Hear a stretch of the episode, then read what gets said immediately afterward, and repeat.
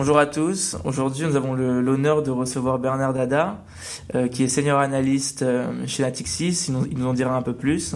Bonjour Bernard, merci de me recevoir. Ça va? Très bien, merci beaucoup. Est-ce que vous pourriez euh, présenter votre métier? Oui.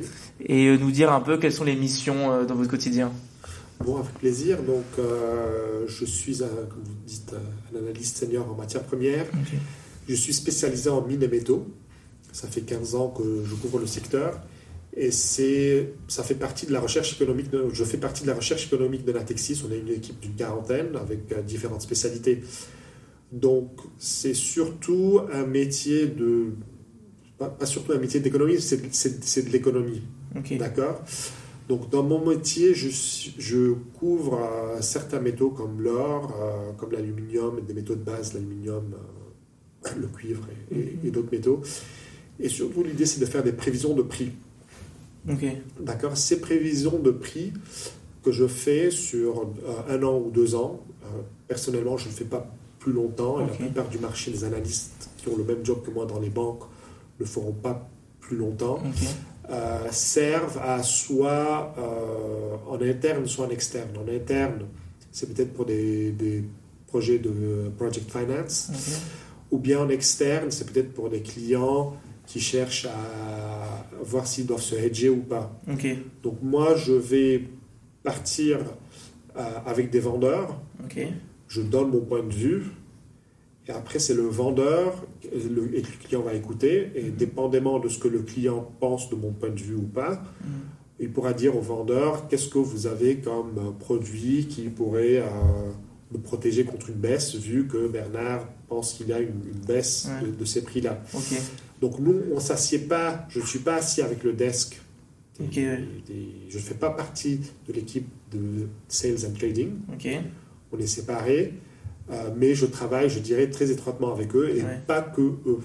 Donc, il y a d'autres secteurs dans, dans, la banque aussi qui, qui, sont en relation avec la, les matières premières qui, qui, vont, qui vont me solliciter. Et quand vous dites que vous faites des analyses sur un an, deux ans maximum, c'est parce que, cette, si vous voulez, les matières premières sont volatiles ou parce que, si vous voulez, on n'est pas vraiment sûr de comment les cours vont évoluer? C'est plus par rapport à une question d'imprévisibilité?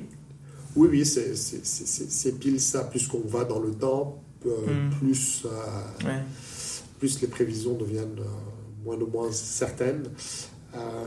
et il a différentes méthodologies, pas pour autant rentrer dans les détails, mais par exemple si c'est à très long terme qu'on voulait voir quelque chose, par exemple sur 5 ans, sur 6 ans, sur 7 ans, on, verra plus les, les, cours de coûts de production. D'accord. D'accord. Si c'est à très court terme, ça va surtout être les facteurs euh, macroéconomiques ou la conjoncture macroéconomique qui va impacter le prix de, de l'or ou le prix du, pétrole.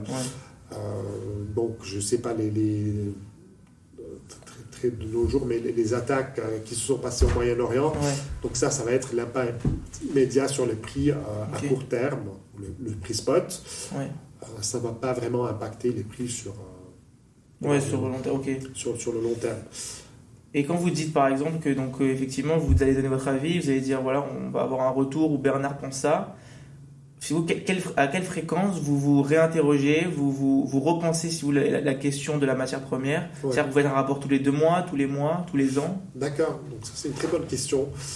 Euh, différents analystes vont avoir euh, différentes mm. habitudes ou différentes disons Certains vont faire chaque, chaque, euh, chaque trimestre, mm-hmm.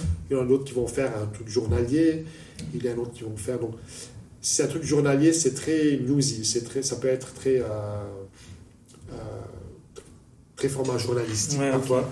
Il n'y a pas quelque chose qui se passe tout le temps chaque jour. Mhm.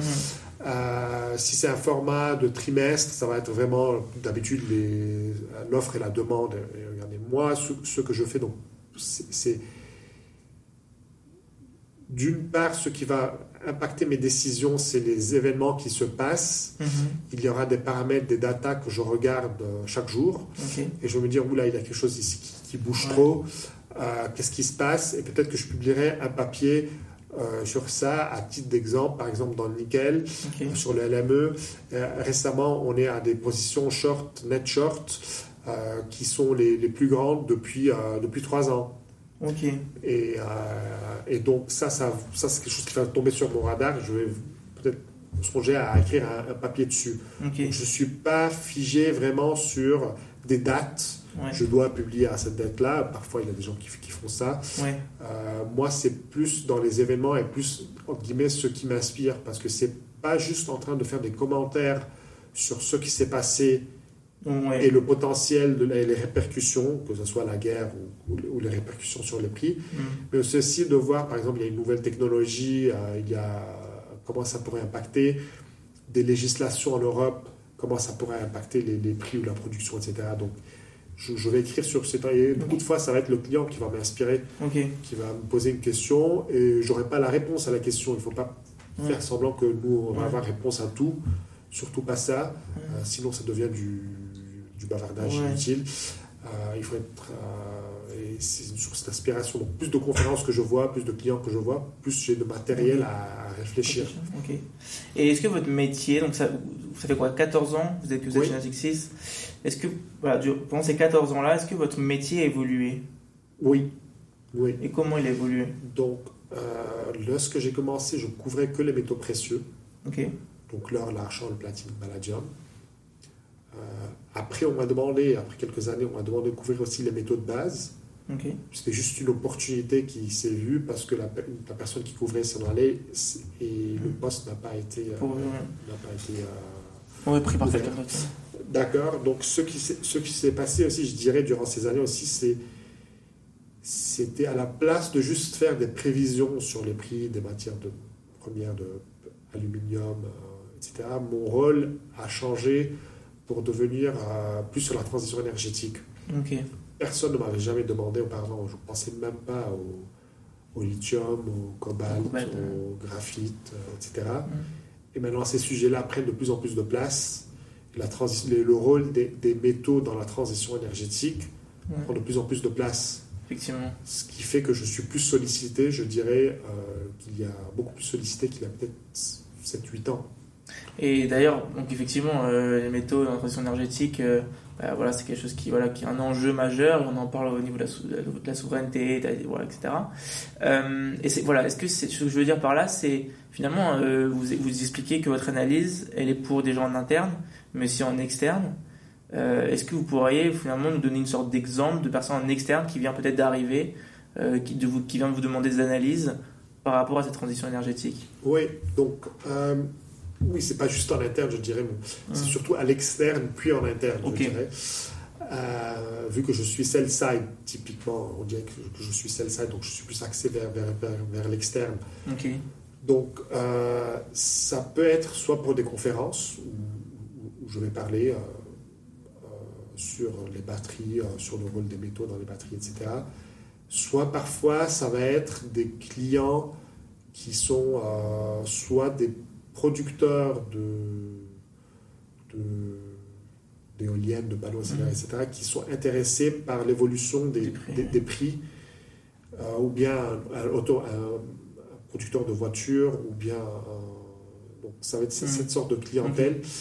ou des batteries aussi qui veulent savoir plus sur le marché de lithium, qui veulent savoir plus sur, sur ces tendances, euh, sur, les tendances de prix. C'est pas nécessairement le, un prévision de prix spécifique euh, qu'ils cherchent. Mhm. Autant il faut savoir que dans ce métier, ce qui intéresse, ce qui intéresse beaucoup les clients, c'est aussi c'est plutôt la direction des prix. Et pendant combien de temps? Il ne faut pas vraiment se fixer sur je fais une prévision de l'or à 1983 dollars l'once en moyenne par l'année. Et si le prix n'est pas là, on va me créer dessus. On va me créer dessus si, je, si, c'est vraiment. Euh, on va pas me créer dessus, mais si j'argumente pas bien ma réflexion. C'est la réflexion qui compte plus que le prix lui-même. D'accord? Et surtout la direction du prix.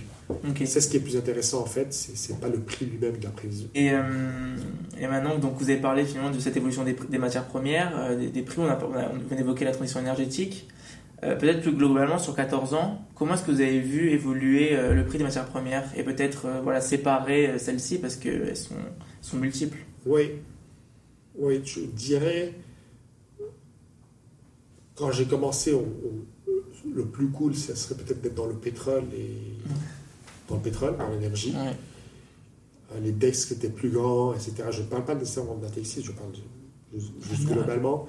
Et maintenant, c'est devenu plus. Euh, petit à petit, on, voit vraiment que une bifurcation et que il a plus d'intérêt dans les métaux et d'être vendeur ou, ou, de la recherche mm. ou de la vente ou du trading dans, dans, les métaux. Euh, c'est un secteur qui, qui, qui, a vraiment grandi de, en taille depuis que je suis arrivé. Mm. Donc je suis arrivé peut-être en 2008, au début de la crise financière. Et donc c'était... Euh, oui, c'est un secteur plus, plus, qui est devenu beaucoup plus large. Mm et, qui, et dont on en parle beaucoup plus maintenant dans, les, métaux, euh, parce que sans, sans métaux, il n'y a pas de transition énergétique. Euh, donc je dirais, oui, c'est ça ce qui m'a tapé le plus à l'œil en termes mm. de, de, de, changement. C'est sûr qu'il a plus aussi, ça doit qu'il a plus de data, euh, plus de ressources pour moi pour faire de la recherche mm-hmm. sur les métaux. et d'habitude, et ça c'est un indicateur que le marché est en train de s'agrandir. Plus que le marché est niche, moins d'informations il a sur le marché parce qu'il y a moins d'argent, moins de personnes qui s'investissent mm. dedans. Donc quand on regarde par exemple le marché du pétrole ou du gaz, il a beaucoup de, data, parce que c'est des marchés qui sont très liquides, gigantesques historiquement. Mais là, on voit de plus en plus de, euh, de, boîtes qui rentrent dans, le domaine de, de, donner du data sur ces secteurs-là ce qui, est, ce qui pour moi est un indicateur que, que c'est des secteurs qui, qui s'agrandissent. Et vous parlez de, donc en 2008 euh, du pétrole, euh, quand vous êtes arrivé du gaz aussi.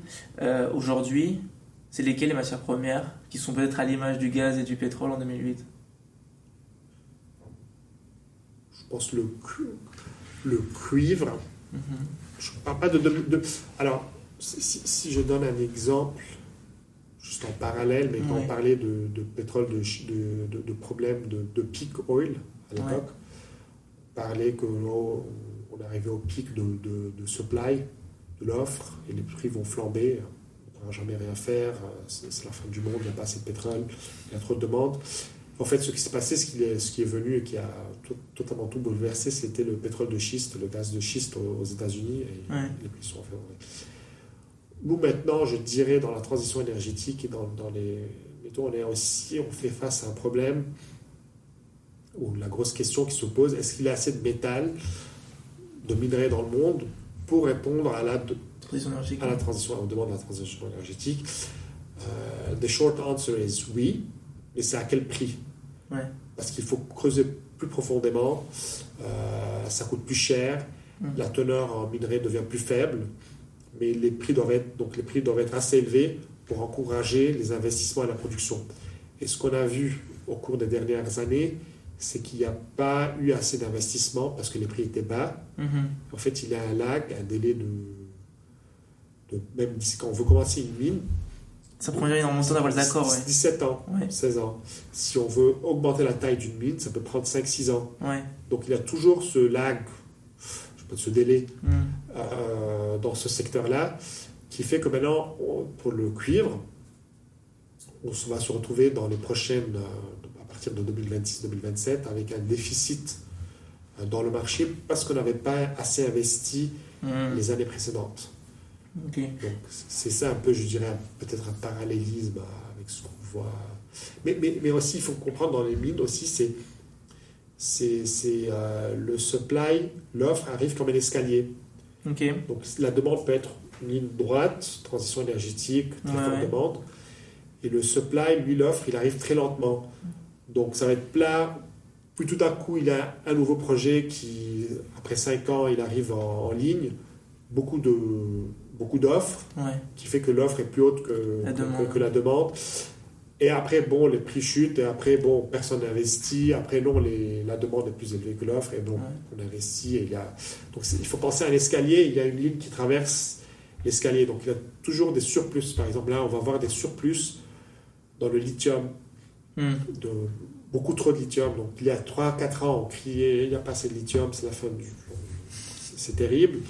Là, ça va être l'inverse. Dans quelques années, dans deux années, euh, ça va être, on a trop de lithium.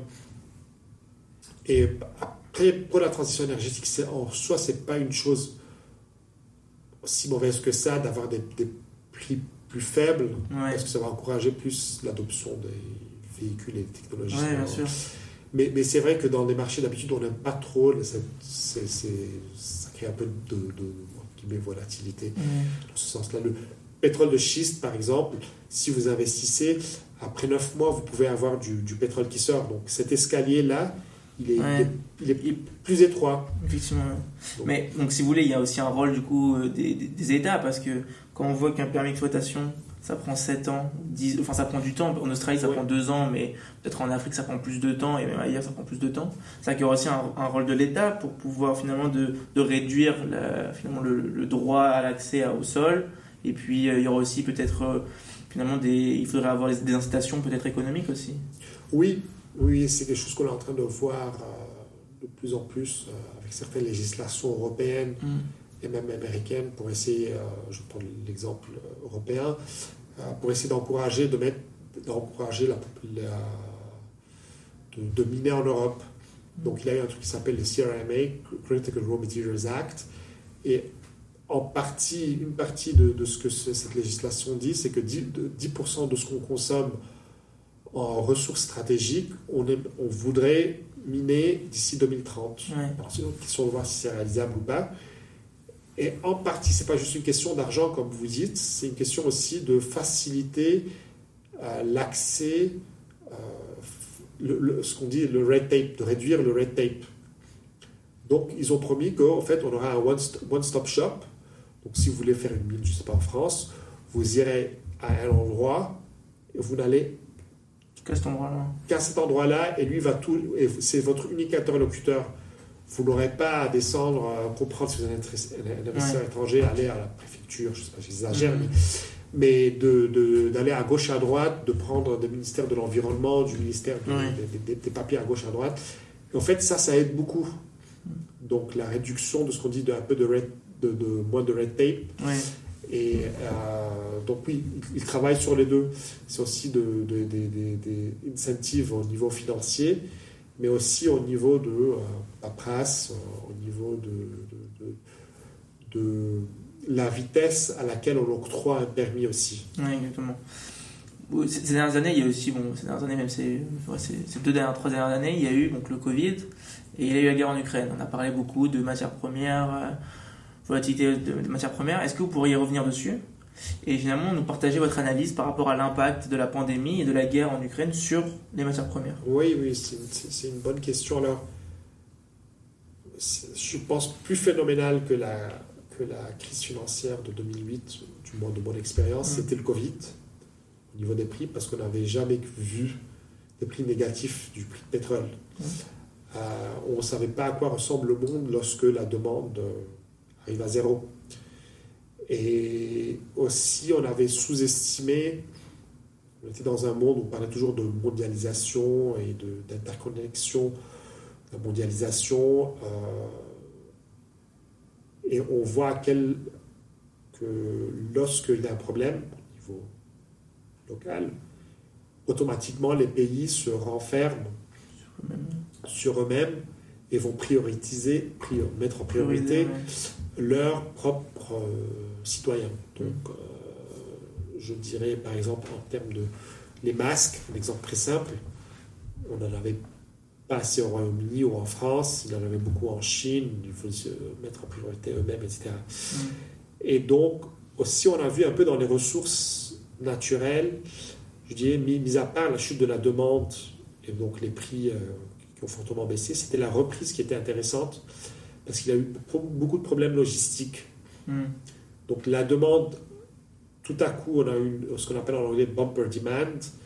C'est une demande qui voulait compenser, pour, qui, qui, était celle de cette année et celle de l'année passée, hmm. en une fois. Donc celui qui n'avait pas acheté, ça fait euh, un an qu'il n'a pas acheté, il voulait acheter, celui qui en tout cas devait acheter. Et donc, en termes d'offres, de, on ne pouvait hmm. pas produire assez vite. Et donc, on revoit la flambée des prix, des, des, des, des, matières premières aussi, parce qu'il y a une demande trop forte sur les, sur les matières premières. Donc, je dirais ça. Et, et l'autre chose, c'était que l'Union européenne avait, avait pris l'opportunité, peut-être parmi les stimulus qu'ils voulaient faire post-Covid, c'était de faire le European Green Deal, mm. et donc d'accès un peu plus sur la transition énergétique à l'époque, je dirais, l'idée de la transition énergétique avant la guerre en Ukraine, Mm. c'était d'arriver à, à une économie zéro carbone d'ici 2050. C'était ça l'objectif. C'était très bien durant le Covid ou après le Covid, on a investi dans ces secteurs-là. Depuis la guerre en Ukraine, l'idée de la transition énergétique, du moins d'un point de vue européen, américain, etc., c'est d'utiliser la transition énergétique comme levier pour aboutir à l'indépendance énergétique. Mm. Donc en Europe, on n'a pas les minerais, euh, le gaz autant qu'on a besoin. On a réalisé après avec la Russie et ils ont arrêté les exportations de gaz. Euh, et on veut nous se diversifier d'eux. Que le seul moyen en Europe pour aboutir à une, euh, une indépendance énergétique, c'est la transition énergétique, c'est des plus d'éoliennes, plus de panneaux solaires, euh, peut-être du nucléaire, etc. Et euh, ça aboutit à d'autres sujets après sur, sur, les, sur certaines terres rares, les minerais, etc., qu'on a vu aussi aux, aux États-Unis. Ouais. On, on voit clairement euh, le rôle des matières premières maintenant dans la géopolitique et, euh, Ouais. et, et l'importance dans la, dans la production industrielle aussi. Et d'ailleurs, euh, donc là on a évoqué le Covid, la guerre en Ukraine, si vous voulez, ce, reposi- ce repositionnement des, des États vers cette nouvelle course-là en matière première. Donc selon vous, sinon, quelles matières premières spécifiques vont, vont peut-être euh, euh, évoluer ou s'envoler même, le cours va s'envoler dans les prochaines années, et, et, et pourquoi? D'accord.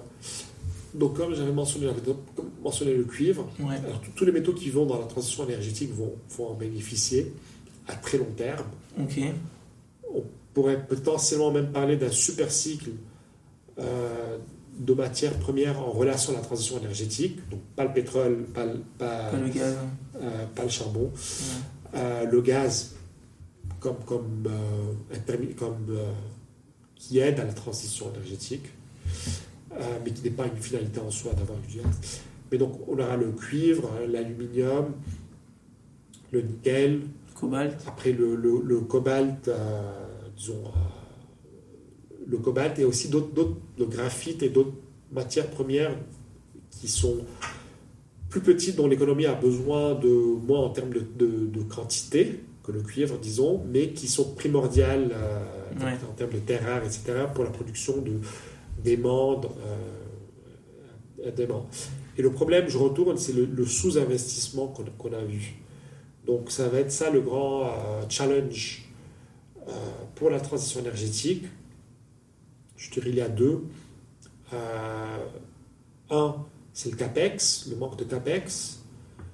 Donc de 2011, on a vu une, une chute forte des prix de- des métaux. Hmm. Et donc automatiquement, les entreprises, les, les miniers vont réduire leur CAPEX à des investissements dans le long terme.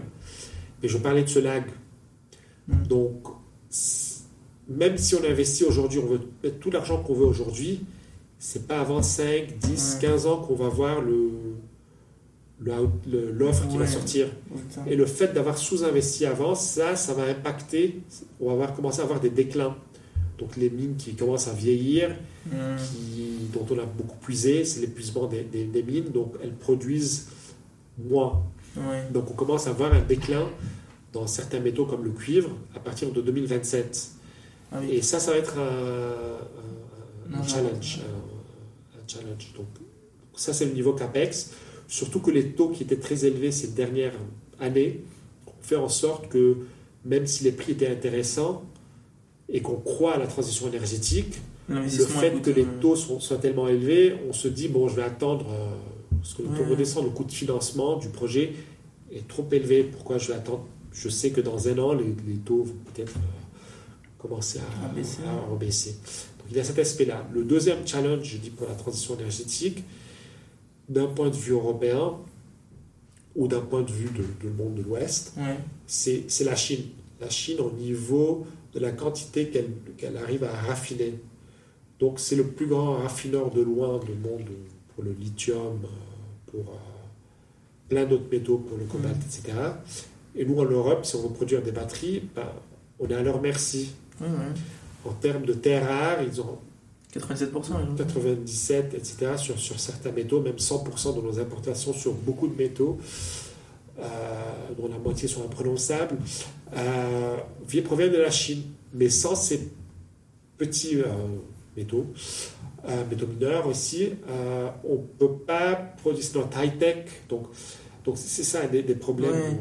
Voulez passer de, de, de- de- voilà, c'est un autre sujet, mais sur, la- sur le graphite, sur le germanium et le gallium, c'était qu'en fait, c'est des quantités minimes qu'on importe qui ont une valeur nominale très faible, mais, leur, mais pour, ça va dans des produits à valeur, de, à valeur ajoutée, très, de très grande valeur ajoutée. On ne peut pas produire nos chips qui coûtent une blinde et dont on revend à prix très fort Sans. sans, ce petit, sans ces quelques centimes d'euros de germanium ou de gallium. Mm. Et donc, je pense que c'est ça les deux challenges euh, pour l'Europe.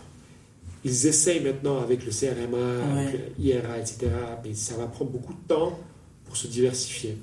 Parce qu'effectivement, euh, l'Europe sort des rapports où, euh, donc, comme vous disiez, 10%, euh, 10% si vous voulez, de l'exploitation doit venir de, de l'Europe. Euh, aussi, si vous voulez multiplier les, les approvisionnements avec, euh, si vous voulez, pas, pas de, pas de dépendance en fait, parce qu'ils demandaient 65% maximum euh, D'un seul pays. d'un seul pays. Euh, Aujourd'hui, la Chine, comme vous dites, on est peut-être dépendant à 100% de vos Sur importations. beaucoup, sur, beaucoup de, sur beaucoup de métaux à 100%. Ça veut dire que quoi? Ça veut dire que l'Europe, elle doit aussi se tourner vers re- revenir vers l'Afrique, ou en tout cas rester en Afrique aussi? Alors, juste, il il faut dire que ces targets de 65% et de 10% sont ce que l'Europe considère des, des strategic raw materials. Ouais. C'est pas tous les, tous- les métaux. Et cette liste de strategic raw materials, ils ont une liste, ch- est révisée chaque trois années. Mm. Donc là, ils ont le nickel, mais je ne pense pas qu'ils auront le nickel dans trois ans.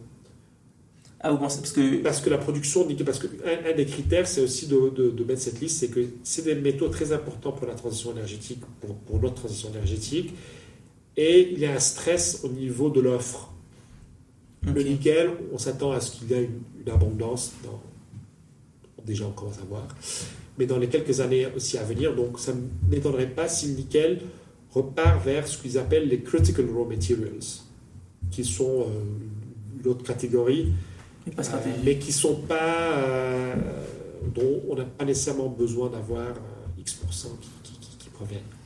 Et donc, ce que je voulais dire aussi, donc, c'était finalement euh, concrètement, parce qu'effectivement, il y a des rapports qui sortent, c'est un enjeu pour l'Europe. Concrètement, c'est quoi les possibilités? Ça veut dire qu'elle va devoir inciter des entrepreneurs, des, les entreprises, euh, inciter des, des indépendants peut-être, devoir développer des relations peut-être plus, plus à la, à la chinoise avec les, avec les pays africains? D'accord, c'est une très bonne question. Euh, je pense que la leçon dont qu'on est en train d'apprendre, qu'on a appris, euh, que ce soit à travers le Covid ou à travers la, la Russie, euh, c'est que il faut, on est peut-être prêt, plus prêt maintenant à payer plus cher, euh, mais être sûr qu'on va être approvisionné. Euh, ça veut dire que avant, un, un producteur européen, ce qui s'est passé avec les- le germanium et le gallium, dont, dont- dont la Chine a, a arrêté, presque arrêté, les, restreint les exportations, euh, c'était qu'ils faisaient du dumping. Ce pas des métaux compliqués, on en produisait en Europe. Après, on a arrêté d'en produire parce que personne n'a acheté. Pourquoi? Parce que les Chinois faisaient du, du dumping sur ces métaux-là. D'accord. Euh, et en fait, euh, les producteurs, les- le end user qui fait les chips, Ouais. lui se disait Ah, mais ça me coûte euh, 20% moins cher, euh, même si c'est marginal, Ouais. vraiment même marginal, tout petit, infiniment petit dans, dans mes coûts. Ben non, moi, mon intérêt, c'est de toujours produire moins cher. Ouais. Donc là, la question, c'est que euh, peut-être qu'on serait plus prêt à acheter de plus cher avec le shipping cost d'Australie et de pays qui soient historiquement sont plus amicales. Ok. Que ce soit du Canada, oui, ça coûte plus cher d'acheter du Canada ou de l'Australie ou du Chili, etc. Hum. Mais tant que ça ne provient pas d'un pays qui, du jour au lendemain, va se retourner contre moi. Ok. Ouais. Euh, donc, pour la question spécifique de l'Afrique, il y a certains pays africains avec qui on a des relations plus amicales, ça dépend du, du du pays. Euh, mais c'est surtout, je dirais, l'Amérique du Sud qui en bénéficiera, ou l'Australie, euh, ou le Canada qui, qui, en bénéficiera le, le, plus. Et j'ai l'impression qu'on sera plus prêt à acheter à un peu plus cher. Mais c'est comme une sorte d'assurance. D'accord. mais en même temps, les Chinois, ça ne m'étonnerait pas s'ils vont dans leur politique de dumping. Ok, ouais. En fait, dès, qu'on utilise l'arme de la restriction des, de l'exportation de certains produits, on apprend très vite la leçon. Il faut juste regarder le Japon. En 2010, il y avait un conflit avec la Chine sur quelques îles. Euh, les Chinois ont arrêté d'exporter les, les, terres rares. Certaines terres rares vers le Japon. Eux, ils, je pense que c'était à 90%. Et là, ils sont à moins de 50%, ils sont à presque 50% de l'importation de la Chine. Donc, ils ont pu se diversifier de, de, la Chine. Idée, parce que c'est la Chine qui produit toujours donc, la plus grosse quantité de ces métaux-là.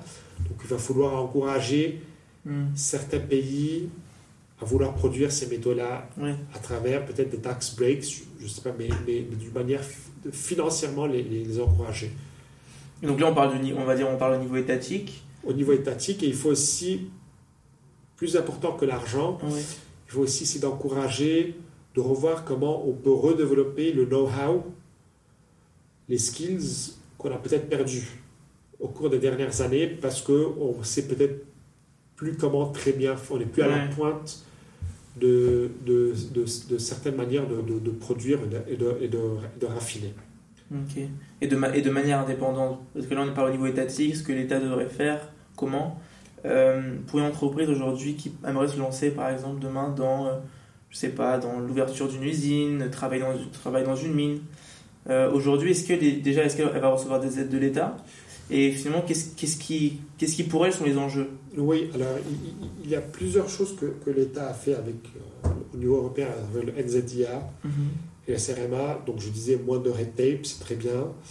Euh, il y a un pool d'argent aussi qu'ils peuvent, euh, que, je reviendrai ça un peu, plus tard, mais il y a aussi le upskilling. Donc l'Union européenne va dépenser pour, re, euh, pour faire du upskilling ou de reskilling de, de certains workers, de, certaines personnes, pour qu'on ait cette poule de, cette piscine, ce, français, euh, ce puits de, de ressources humaines. Et après, il a l'argent. Maintenant, au niveau de l'argent, ce que l'Union européenne a fait, ça, je vais juste donner euh, une, différence entre ce que l'Union européenne opère, comment elle opère, et comment le IRA, Inflation Reduction Act, opère. Au niveau des batteries, par exemple, vous voulez ouvrir une gigafactory en Europe, l'Union européenne, ce qu'elle proposer, c'est que vous venez, vous lui pitcher votre idée, votre plan, etc. Eux, ils vont rentrer avec vous. Ils vont euh, mettre un ticket. Un ticket avec vous et vous lancer dans la production. Ce que les Américains font, c'est différent. C'est ils vont, ils vont vous donner des tax breaks, d'accord, à la production. Donc, ah, vous êtes en train de produire euh, X batterie, je vous donne des tax breaks pour chaque euh, euh, mégawatt, etc., que, vous avez produit. Et ça va être très différent dans le sens où pour l'Europe, c'est super pour les startups. Pour les États-Unis, c'est super pour celui qui est déjà établi. Parce qu'il produit déjà. C'est une mentalité, c'est une approche différente, une mentalité différente. Ok, très bien. On va revenir un peu sur finalement les, prix, la fixation des prix euh, de matières premières. D'abord, alors aujourd'hui, actuellement, effectivement, on voit cette hausse des taux d'intérêt. Euh, certains parlent de plafond, certains disent que c'est pas possible, que ça va encore augmenter parce qu'avec l'inflation, l'inflation est toujours présente. Euh, mais ce qui nous intéresse, c'est finalement quel est l'impact sur les matières premières? D'accord. Donc, il faut penser que les matières premières sont toujours euh, des côtés, sont priced en dollars. D'où l'importance, le poids du, du, dollar. Lorsque le dollar devient plus fort, D'habitude, il y a une corrélation négative avec les, prix des matières premières parce que le purchasing power euh, de, des pays non dénominés en dollars baisse. D'accord? Donc il y a cet aspect-là. Et donc, le taux des intérêts, par exemple, aux États-Unis, va aussi impacter euh, la faiblesse ou, la, ou si le dollar est plus fort ou, moins fort. Euh, d'accord? Hmm. donc, ça va jouer indirectement sur les matières premières. Maintenant, sur l'or, c'est plus spécifique. Euh, l'or est le plus sensible au taux US. Ok.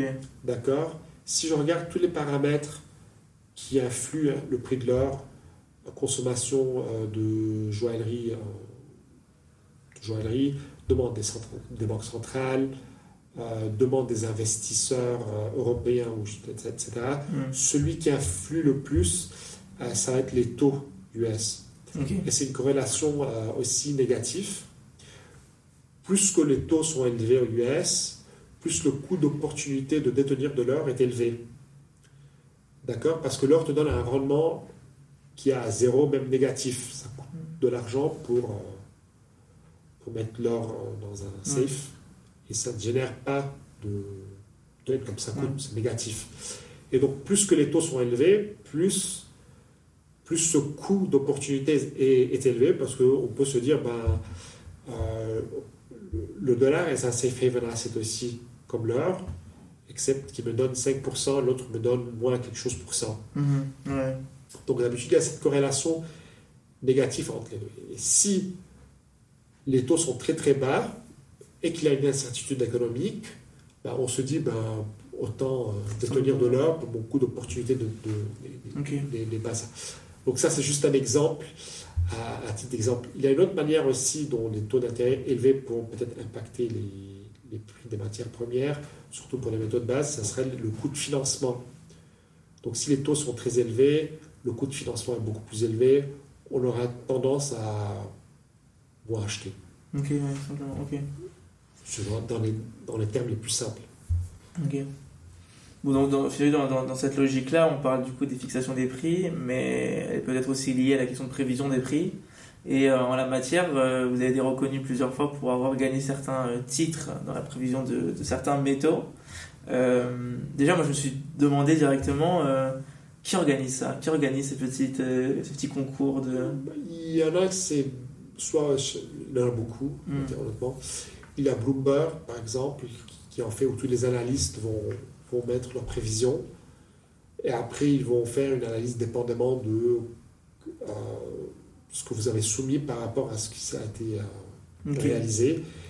Il y a d'autres organisations comme le LBMA, qui est euh, un organisme spécialisé dans l'or, mm -hmm. London Bullion Association, euh, lui va faire son propre truc, donc il y a beaucoup de trucs dans lesquels on peut participer. Il y a des Reuters, Bloomberg, euh, euh, qui, font ça.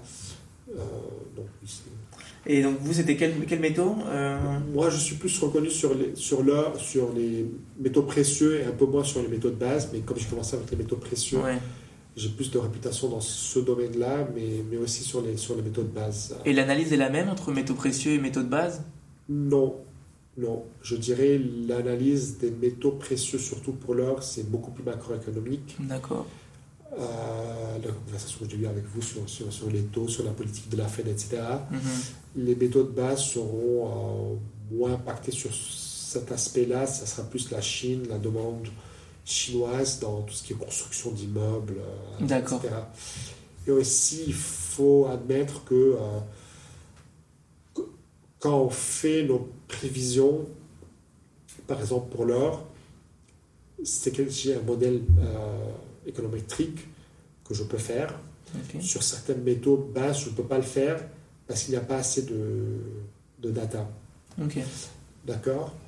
Donc, et c'est pas le modèle qui va dicter mon point de vue.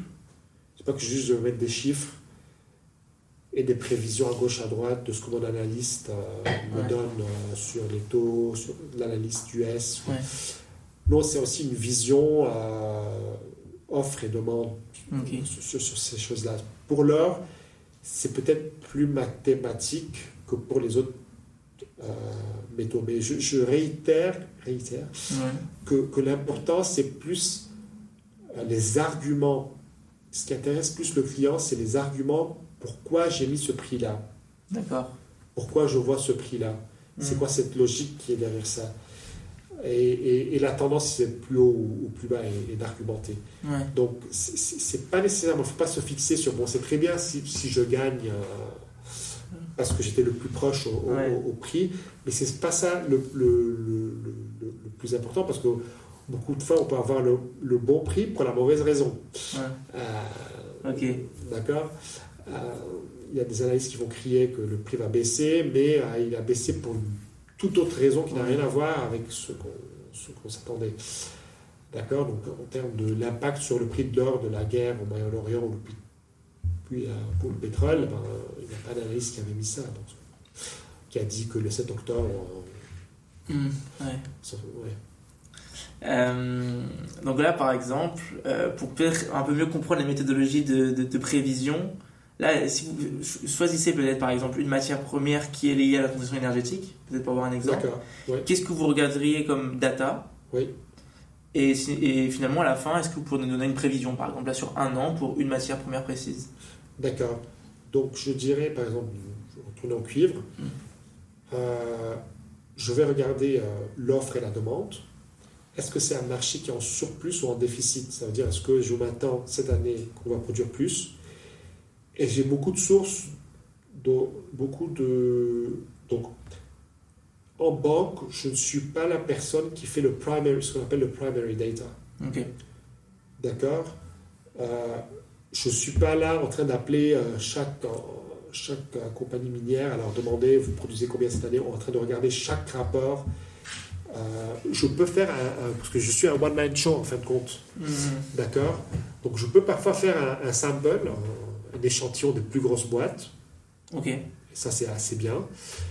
Euh, mais aussi, je vais avoir, il y a beaucoup d'entreprises qui vont me, me- des data providers qui vont me donner du data.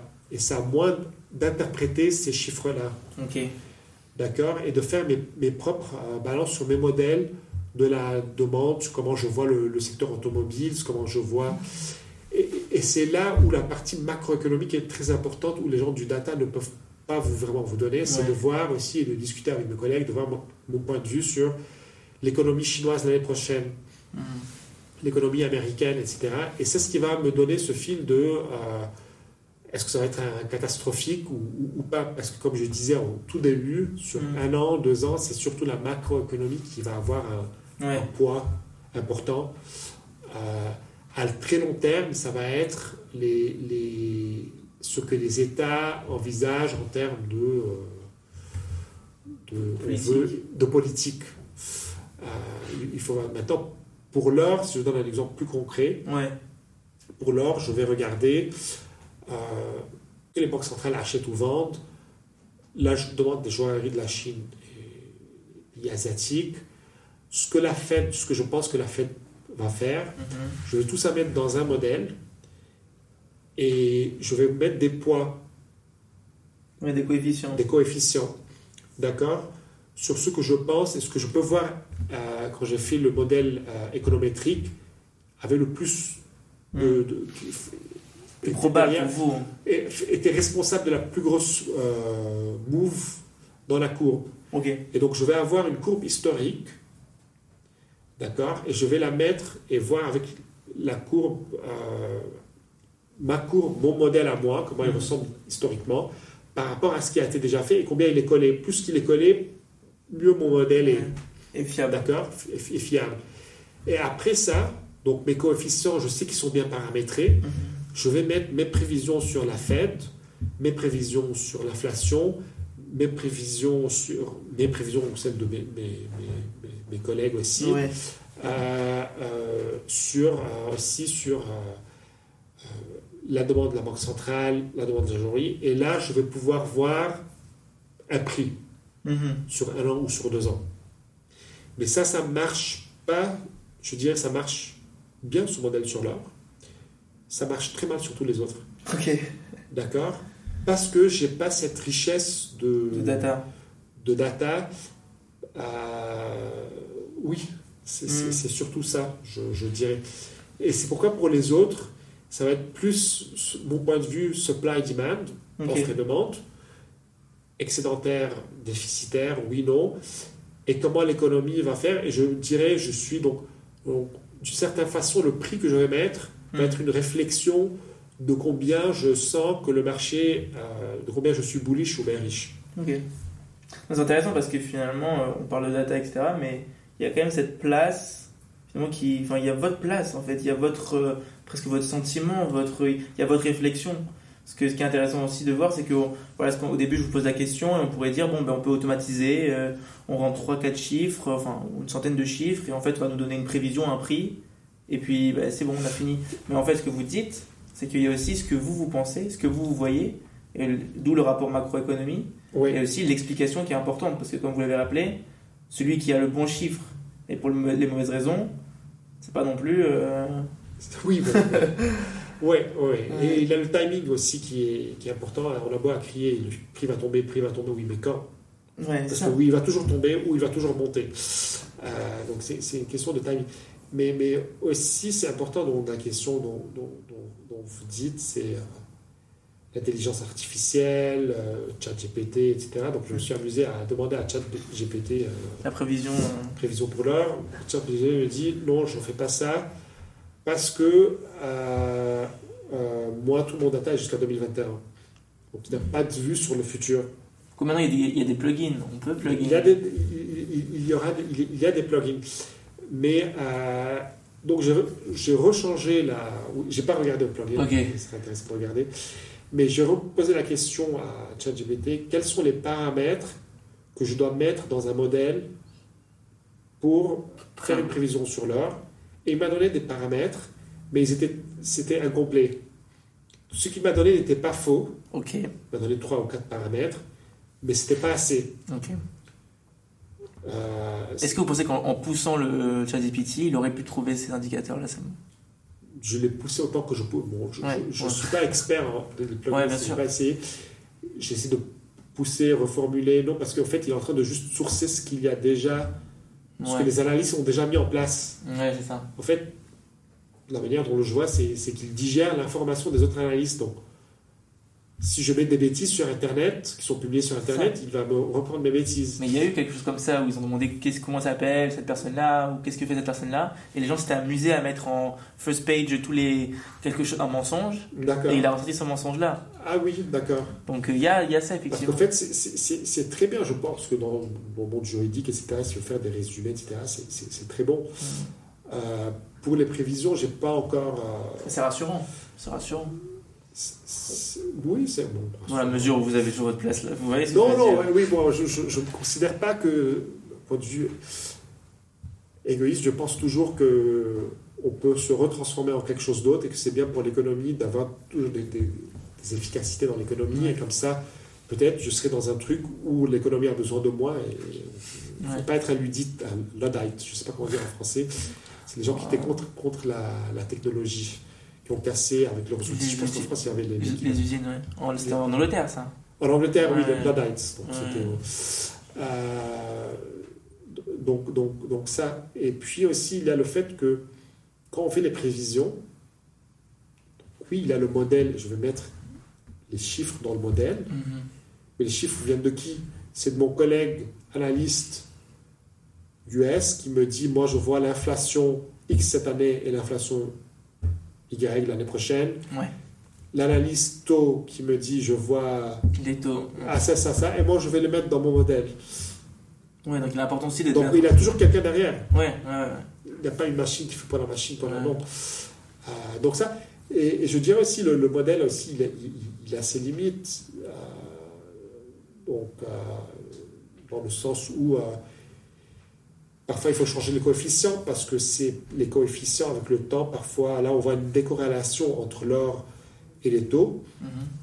à cause de, de ce qui se passe au Moyen-Orient. Ouais. Euh, Mais il y avait même eu ça pendant le, je crois, pendant la guerre en Ukraine, non? Enfin, Oui, euh, il a eu des décorrélations, donc le modèle même va, va souffrir. ouais. Donc, donc ce que le modèle peut-être me dit, dans un environnement normal, Mm. c'est ça le, le prix, le the fair price. mhm. Euh, donc, donc oui, c'est un peu ça. Bon, maintenant, on va passer à la, à la foire à questions. Donc, c'est des questions qui ont été récoltées euh, dans un groupe, euh, par des, enfin, c'est des questions qui ont été posées par des étudiants, des grandes écoles, d'ingénieurs, de commerce, etc., qui étaient très intéressés par le, par le secteur des commodities. Et donc, je n'ai regroupé, quelques, je n'ai regroupé quelques-unes. Et il y a une première question, finalement, c'est des, voilà, il y a une demande de conseil. D'accord. Euh, quel conseil vous donneriez, finalement, à un étudiant qui veut rentrer dans le secteur des commodities? D'accord. Peut-être d'abord commodities et après, précisément, analyste. Ouais. Ok. On va donner des conseils. euh, je dirais que moi, ce qui a, ce qui a marché, ce qui a marché, moi, moi, Ouais, marché pour vous, ouais. ce qui a marché pour moi, euh, c'était surtout le fait que je lisais le journal même à l'école. Je dis à l'école, je, Ouais. je pense que j'ai jamais raté un jour depuis le brevet. C'est C'est, bien, parais comme une personne très ennuyante. Mais Non, je, mais je pense sincèrement jamais avoir raté euh, un jour depuis, depuis le brevet. Et donc, euh, lorsque je suis arrivé à l'interview euh, pour les matières premières, donc je, je redis des trucs économiques tout le temps. le- Mhm. comme, comme quelqu'un qui avait 21 ans, je, je, je pouvais discuter déjà. Et ça se voit directement dans un interview, celui qui a ouvert le journal, euh, qui n'a jamais ouvert le journal, celui qui a ouvert le journal il y a un mois, parce que si je retourne sur un an, Mhm. et moi, c'est ce qui m'a beaucoup aidé. Parce que ça montre de la motivation. Ça montre. Est-ce que, tu, est-ce que vous êtes intéressé par les matières premières? Oui, bien sûr, j'adore les matières premières. Oui, alors qu'est-ce que vous pensez de la guerre en Ukraine Euh, euh, Parce que clairement, le, le- celui qui est venu n'était pas. Peut-être qu'il a commencé à s'intéresser il y a un mois. C'est, Ouais, on sait pas. c'est, très bien, mais, mais moi, si je vais interviewer 20-30 personnes, je vais prendre celui qui est le plus motivé et, et clairement, sa conversation va être plus riche. Mhm. Nous, ce qu'on cherche, c'est pas quelqu'un qui va faire mon job. Je, je suis. c'est- Je ne cherche pas. I don't- I'm not seeking for knowledge. Ouais. Parce que je sais que lorsqu'on vient d'université, on ne sait pas grand-chose. Avec tous mes respects. Non, je, je Et, moi-même, je, donc, donc, en fait, les universités, ils nous enseignent pas comment travailler. Comment travailler. Euh, j'ai fait de la finance, j'ai pas beaucoup appliqué ce que j'ai fait à la fac dans ce que je fais euh, aujourd'hui. Ouais. D'accord? Et ce qui a pu beaucoup m'aider, c'était de- d'être au vrai. courant de, de- de- des actualités. D'accord Donc ça, je, je dirais que pour celui qui veut rentrer, que ce soit dans les matières premières ou dans n'importe quoi dans la banque, il faut dès aujourd'hui mais Lire. lire chaque jour. Ouais.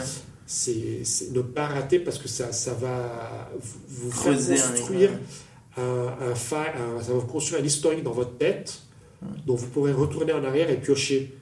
Euh, et, et faire des oui moi je trouve ça c'est, hyper important il faut être un peu calé il faut avoir lu Ouais. euh, su- sur des sujets qui vous intéressent et montrer pourquoi vous vous êtes intéressé Mhm. euh, la deuxième chose que je dirais aussi, mais ça c'est peut-être généralement, je ne sais pas si je suis en train de, de, de mettre trop à l'avant par rapport à vos- questions, Non, non, allez-y. euh, c'est aussi de ne. Et ça, ça peut paraître très anglo-saxon de ma part. Bon, j'ai fait le système anglo-saxon, j'ai fait le système français, j'ai fait le bac français, j'ai fait le- l'université américaine et j'ai fait l'université britannique. C'est que dans le système français, on est beaucoup trop stressé à la, en seconde de décider que pour le reste de ma vie, Je, je fais cette filière, je dois faire ça et je et si- et, Je vais pas en sortir. je dois savoir ce que je dois faire maintenant va dicter tout le reste de ma vie. C'est pourquoi, parce que je ne sais pas ce que je vais faire, je vais faire ingénieur euh, ou je ou, et ça, ça va être le- la voie la plus safe Ouais. parce que je suis pas sûr. Donc je après, je peux faire banque, etc. Mon expérience anglo-saxonne montre que et prouve, je l'ai vu dans mon milieu de travail, faites ce que vous avez envie de faire à l'université, étudiez ce que vous avez envie de faire à l'université. Mhm. Parce que on sait en banque et dans n'importe quel métier que lorsque vous sortez, bon, franchement, vous ne savez pas grand-chose. On est juste là à, à mesurer votre. Vous êtes intelligent, vous avez fait une bonne fac, et moi je veux pouvoir me- vous modeler de la manière dont je veux. Ouais. Et c'est pourquoi j'ai rencontré des collègues qui ont fait du trading, qui avaient fait euh, histoire. Donc je, je doute fort qu'en France il y a quelqu'un qui va faire un major en- en, Histoire. En et- histoire, va venir, monsieur va venir faire du trading. Euh, J'ai rencontré quelqu'un qui a fait de la musique. Je, je dis que c'est, je dois admettre que c'est dans très bonnes universités, d'accord Je parle de Cambridge, Oxford, euh, je parle. C'est vrai que c'est très, c'est très UK tout ça. UK et c'est américain Ouais, aussi. ouais. D'accord? Donc, donc, faites, ne stressez pas trop. Donc, oui, si peut-être qu'en France, on, a- on est toujours.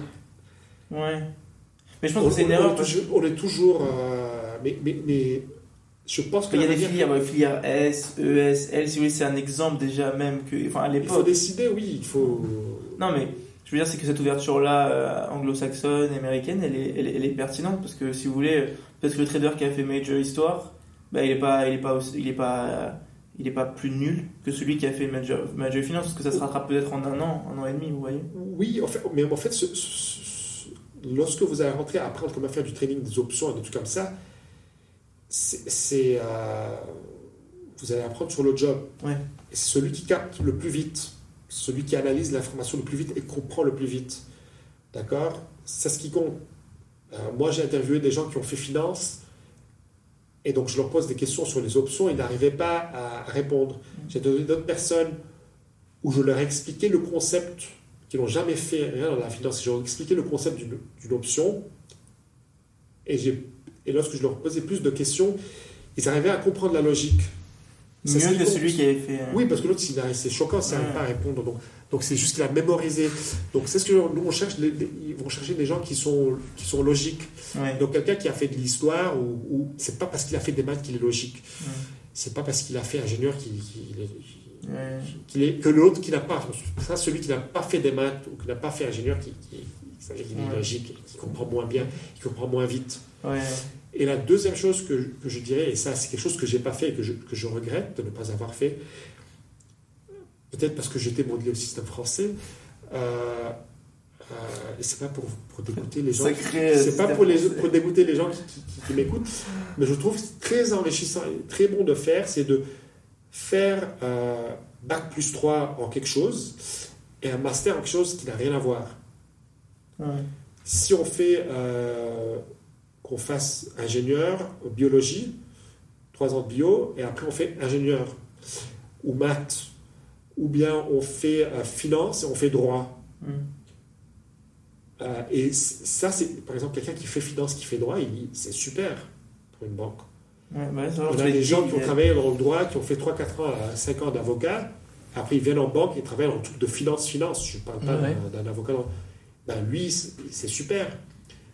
Moi, par exemple, dans mon métier de matière première, celui qui a fait géologie, Ouais, c'est un- et après il a fait finance, ou n'a même pas fait finance, j'ai mon collègue, n'a jamais fait de la finance, il a fait 3 ans de, géo- euh, trois ans de géologie, ingénieur géologie, il est super.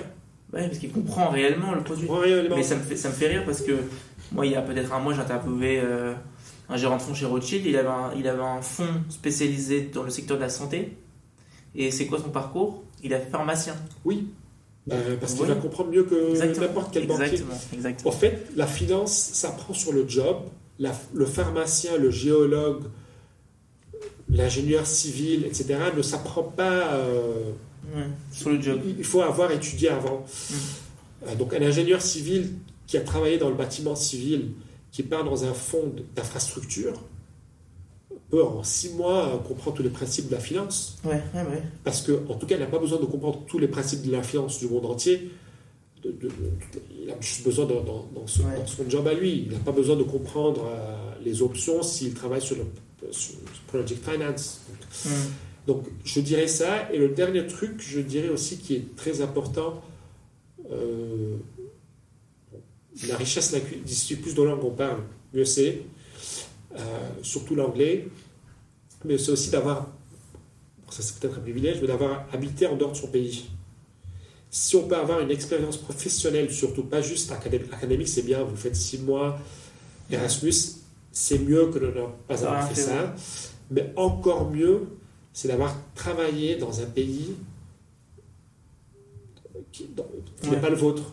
Parce qu'ils ont une manière de travailler qui est complètement différente de leur, que ce soit au Japon, que ce soit aux Ouais. États-Unis, que ce soit en France, que ce soit en Espagne, etc. Ça va toujours être très différent. Et ça, c'est très, très enrichissant. Ça vous donne une certaine flexibilité aussi. De généralement, ça vous rend flexible. Et plus qu'on est jeune et qu'on fait ça, plus notre tête est, est malléable Ouais, ouais, ouais. et prête à absorber, c'est comme un bébé ouais. Ouais, qui, qui, qui apprend plus vite, etc. Donc ça, c'est, je dirais, je sais pas quelle ordre j'ai, dit, c'est la ordre. Ah, et le dernier truc, je dirais aussi, le dernier truc que, que je trouve qui sont très- que les anglo-saxons sont très forts, c'est qu'ils sont euh, proactifs, ils ont cette confiance, une partie de cette confiance, qui- donc ils sont très bons en vente, etc. Je dis, tu- euh, c'est pas parce qu'on est plus bête ou moins bien, etc. Cette confiance vient de leur programme académique qui fait qu'à l'école, on les encourage à parler, à s'exprimer, même s'ils ne disent pas les trucs les, plus. Tandis que dans notre système, je ne sais pas si c'était comme ça en France, mais au, au Liban, il faut lever son doigt, c'est des cours magis- c'est c'est magistral, on se tait, le prof parle, il n'y a pas beaucoup d'interaction, il n'y a pas beaucoup de place. Donc je dirais, c'est si vous avez l'opportunité de faire partie d'un groupe de débat, debate club, ce qui est très anglo-saxon, où on vous force, on vous dit, vous la prochaine fois, vous allez débattre moi contre toi, et je vous donne un sujet, et tu, et tu choisis pas quel côté tu vas être. Mm. Donc c'est pas quelque chose dont, dont tu crois profondément, non, c'est un sujet euh, minable. Ouais.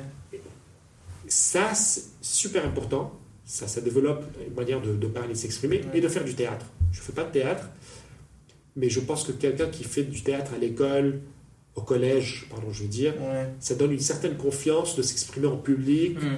de ne pas avoir le trac, parce que je, je- je vois ces différences beaucoup de fois quand on vient du système français assez rigide, où on a juste à écouter. Euh, on n'a pas cette confiance, on a, on a les connaissances, je dirais vraiment des connaissances super bonnes en, en théorie, on peut répondre à la question.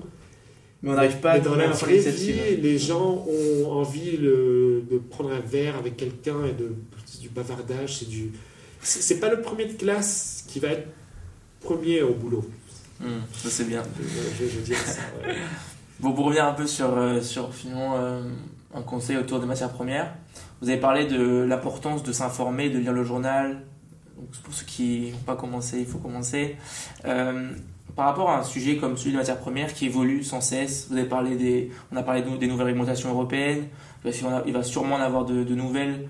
Euh, comment on fait pour s'informer euh, par rapport à des sujets liés aux matières premières? Ouais, je, je, je pense, même à mon, à mon niveau, c'est pas que je lis les, là, les journaux économiques euh, de très bons français, hein, je ne vais pas nommer pour ne pas faire de la pub. Non, mais il y a des livres aussi. bon, je peux citer, il y, a, il y a Emmanuel H qui a sorti un livre récemment. Oui, non, il y a pas mal de livres aussi en anglais, en français que, que vous pouvez euh, lire, mais, mais je pense que, que le, livre, c'est très bon pour apprendre en, en profondeur, Mhm. mais on est limité par la publication du, livre. C'est pourquoi le, le journal, c'est important. Je dis pas juste les journaux, il y a des journaux spécialisés pour les matières premières. Après, il y a des journaux plus, plus, plus larges pour la finance, et ça, c'est très bien déjà. Ça veut dire que moi, quand j'interviewe quelqu'un, c'est bien qu'il sache ce que c'est que le CRMA et le NZIA, c'était dans tous les journaux. Euh, et aussi, il a les sites spécialisés de mines et métaux, mais, mais ça, je ne m'attendrai pas à ce que quelqu'un, sauf s'il est vraiment passionné, euh, s'y mette. Mais déjà, commencer par des livres qui expliquent Commodities 101, ça c'est très bon. Mhm. Euh, mais c'est surtout, je dirais, les, les, les, journaux anglo-saxons ou français. Parce qu'il y a des journaux spécifiques pour matières premières, vous venez de dire? Oui, oui, oui, il y en a. Et c'est ce que vous lisez ou vous, lisez- vous... Je, je- oui, j'en lis souvent. Mm. euh, On aura des abonnements. de- Mm. Après, il y a des trucs ultra spécialisés pour le data avec des publications euh, très ponctuelles, etc. Ça, il faut, on n'a pas besoin de, Ouais. de, de- de savoir. Mais, euh, Et euh, bon, ben, maintenant on arrive à la, à la fin des, des questions. Euh, et donc on a l'habitude dans le podcast de laisser le mot de la fin à l'invité. Est-ce que vous auriez un, un dernier mot, un dernier conseil, peut-être un livre conseiller ou même voilà, un- quelque chose à dire euh, non, j'ai pas grand-chose à. Un dernier conseil pour, euh, pour les étudiants, euh, peut-être un Non, je sujet. dirais que c'est que c'est un, c'est un domaine, le domaine des matières premières, le domaine de la transition énergétique, c'est clair, je pense que vous, vous le ressentez vous-même, je sais pas un secret que je vais partager, mais c'est que c'est euh, c'est un domaine très promettant. Lorsque moi j'étais plus jeune à l'école, à pardon, au collège, Hmm. euh, disons en 2000 ou en 90 ans avant, on, on- on pensait toujours ça va être c'était tout ce qui était avec Internet. Ouais. C'était je ingénieur informatique, ingénieur informatique, on ne parlait pas de transition énergétique, on ne parlait pas de matières premières. et c'était une voie. Donc, mais je pense que pour les, celui qui est maintenant, que ce soit à la fac ou à l'école, et qui va s'y mettre euh, dans la transition énergétique ou dans les matières premières, qui sont en relation à la transition énergétique, aura une carrière sur 30-40 ans qui, qui, qui, sera safe. Ouais. Ok. Bon, bah, c'est un très bon, très bon dernier, dernier mot de la fin. Merci euh, Bernard de m'avoir reçu à la Merci C'était un plaisir d'échanger avec toi et bon courage. C'est super ce que tu fais. Merci, merci à tous. Merci. merci.